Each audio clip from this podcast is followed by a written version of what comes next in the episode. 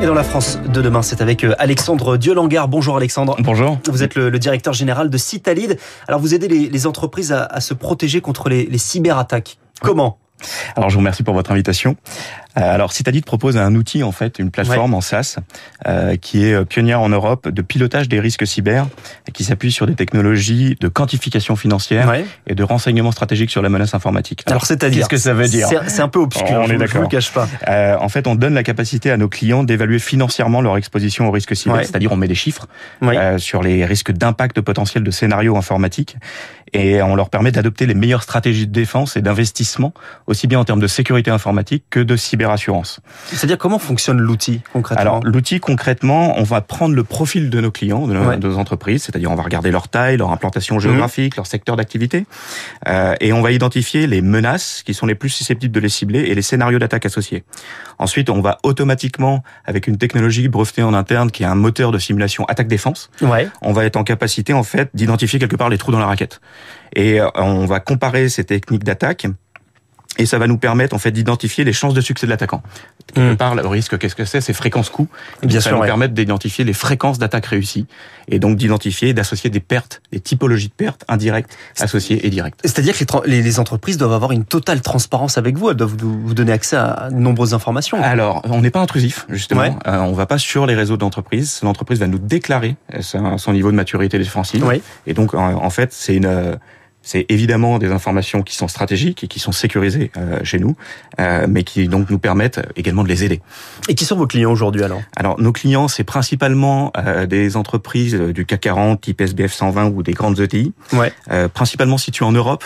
En, alors en, en, Europe francophone, mais aussi de manière plus anecdotique en Amérique du Nord et en Asie. D'accord. Vous travaillez aussi avec des, des institutions. Je, je, vous pose la question notamment sur la question des hôpitaux. On l'a vu en France, ouais. notamment celui de Corbeil-Essonnes il y a quelques mois, qui a été attaqué, dont l'activité euh, a été a été compliquée. Est-ce que vous travaillez aussi avec des institutions publiques? Tout à fait. Et d'ailleurs, euh, on a un, un investisseur qui s'appelle Reliance, euh, ouais. qui est un des assureurs mutualistes, notamment leader dans le secteur des hôpitaux, qui est également client, et on les aide énormément en fait pour la la qualification de la menace ouais. et les aider à se projeter également dans les meilleures mesures de sécurité à mettre en place, celles qui sont les plus rentables puisque c'est tout l'intérêt de notre outil. En général, ce sont plutôt les grosses entreprises qui sont les plus touchées par les cyberattaques. Alors toutes sont touchées. On ouais. a un gros volume évidemment euh, au niveau euh, au niveau PME et ETI. Nous, notre euh, notre secteur s'intéresse, notre activité s'intéresse beaucoup plus euh, aux, aux, grands groupes. Euh, mais on a tout le monde est touché en fait. Hein. on a alors ça va dépendre évidemment du type d'entreprise et du type d'acteur et des finalités poursuivies, mais évidemment le secteur de la santé, le secteur des finances, les gouvernements, l'énergie, les télécommunications, mmh. euh, le transport et logistique également sont des secteurs extrêmement ciblés par les attaquants. Et à chaque fois, quel est le risque pour une entreprise? Quelles, que, quelles sont les conséquences d'une attaque? Alors, on dit souvent qu'il y a euh, un triptyque qui est espionnage, sabotage, déstabilisation. Ouais. Euh, donc l'espionnage, c'est des risques de, de perte de, de perte de marché, hein, ouais. puisque c'est de la R&D qui s'en va ailleurs et qui peut être revendue euh, sur différents marchés et ou euh, négocié, euh, transféré entre États. Ouais. Le risque de sabotage, c'est de l'interruption euh, de productivité, euh, et puis euh, des déstabilisations majeures avec des risques systémiques, euh, notamment quand on s'attaque au secteur de l'énergie. On mmh. imagine facilement que bah, tout le monde est dépendant de l'énergie, c'est une base commune. Mais alors derrière, qui se cache derrière ces groupes-là? C'est la question la plus importante presque. Toujours. Euh, on a différents types d'acteurs. On a évidemment une cybercriminalité qui est d'ailleurs de plus en plus professionnalisée, ouais. et c'est elle qui fait souvent les, les, gros titres des journaux, euh, puisque leurs attaques sont visibles, et souvent mmh. avec le système de rançonnage, vous savez, oui. euh, qui va être public pour mettre la pression sur la victime. On va avoir évidemment des acteurs étatiques, ouais. euh, qui eux, en général, sont plus discrets dans leur opération d'espionnage, mais vont être beaucoup plus euh, public, voire utiliser ce qu'on appelle des faux drapeaux, c'est-à-dire oui. se cacher euh, derrière euh, des opérations type activistes, prétendus oui. activistes. En fait, ils vont se cacher, ils vont utiliser des, des, des groupuscules, des, notamment je pense au cas de la Russie. Euh... La Russie est particulièrement spécialisée dans ce qu'on appelle les false flags du coup, et donc bah, on a eu euh, notamment plusieurs cas, notamment en France et les cinq mondes, oui. il y a quelques années, euh, les élections américaines également, où mmh. on a eu une fake persona euh, qui se prétendait avoir divulgué des données du Parti démocrate américain. Voilà. Et les cyberattaques, justement, puisqu'on parle de, du cas de la Russie, mmh. est-ce qu'elles ont augmenté depuis la guerre en Ukraine?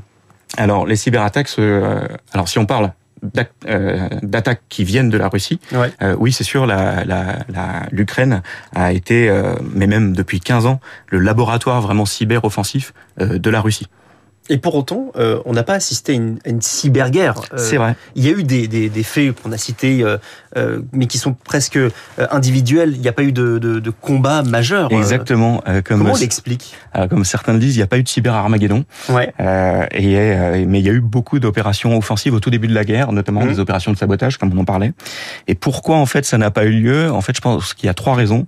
La première, c'est que en fait, bah, du fait que l'Ukraine ait été attaquée depuis plus de 15 ans, elle a développé des capacités euh, défensives assez importantes. Euh, et, euh, et puis la deuxième raison, euh, c'est que euh, il y a eu une coopération et une mobilisation internationale qui est assez inédite. Hein. On, on, peut citer quelques actions quand même d'ampleur. D'une part, depuis 2014, les Américains ont fourni une aide financière pour la cyber-résilience de l'Ukraine mmh. très importante. Et puis on a eu des acteurs privés, donc notamment Amazon. Il hein, faut, faut citer cette opération qui est parfois méconnue. Euh, qui a juste sauvegardé euh, les institutions critiques dans le cloud, euh, dans son cloud de toute l'Ukraine. C'est 42 mm. entreprises gouvernementales, 24 universités. voilà. Donc évidemment, les opérations de sabotage, dans ce sens-là, elles perdent leur pertinence et leur essence, puisqu'en fait, la, la, cible est en capacité immédiatement de restaurer ces données et ces systèmes d'information. Il y a une forme de, de, de, prise de conscience qui a donc eu lieu plutôt à titre personnel. Vous, Alexandre Diolanguer, vous, vous êtes passé par l'Agence nationale de, de la sécurité des systèmes d'information. Pourquoi, euh, pourquoi ce passage dans le privé? Pourquoi vous êtes, euh, vous êtes lancé dans cette entreprise? Alors, euh, plusieurs raisons. Euh, bon, déjà, moi, j'ai un profil un peu atypique. Hein. Quand j'ai commencé la cybersécurité il y a 15 ans. Euh, vous étiez le seul, peut-être hein Non, non, non, non. il y avait déjà plein de monde avant moi. Euh, mais par contre, j'avais un profil un peu atypique, puisque moi, je fais une formation à l'origine de juriste en droit des nouvelles technologies et propriété intellectuelle, couplée à de la géopolitique à Normal Sup. Donc, c'est sûr que j'étais un peu un ovni quand je débarquais au milieu des ingénieurs. et donc, oui, j'ai rejoint l'ANSI en, en, 2012. Et en fait, notre rôle au sein du centre opérationnel, c'était de contextualiser et de vulgariser les informations cyber pour les décideurs. D'accord. Et donc vous voyez peut-être le fil rouge avec Citalid. Mmh. On s'est dit qu'il y avait quelque chose à faire dans le privé. Et donc quel est le levier qu'on peut utiliser euh, pour euh, pour faire comprendre aux décideurs les intérêts du fait cyber Et eh ben c'est d'une part la quantification financière, mettre des chiffres. voilà, mettre des chiffres. C'est un langage qu'ils ont l'habitude d'utiliser. Et puis leur tenir un discours également euh, de mmh. qualification de la menace d'un point de vue géopolitique. Merci Alexandre Diolangar, le directeur général de Citalid, ce matin dans la France de demain. Merci. C'est moi qui vous remercie. Bonne journée.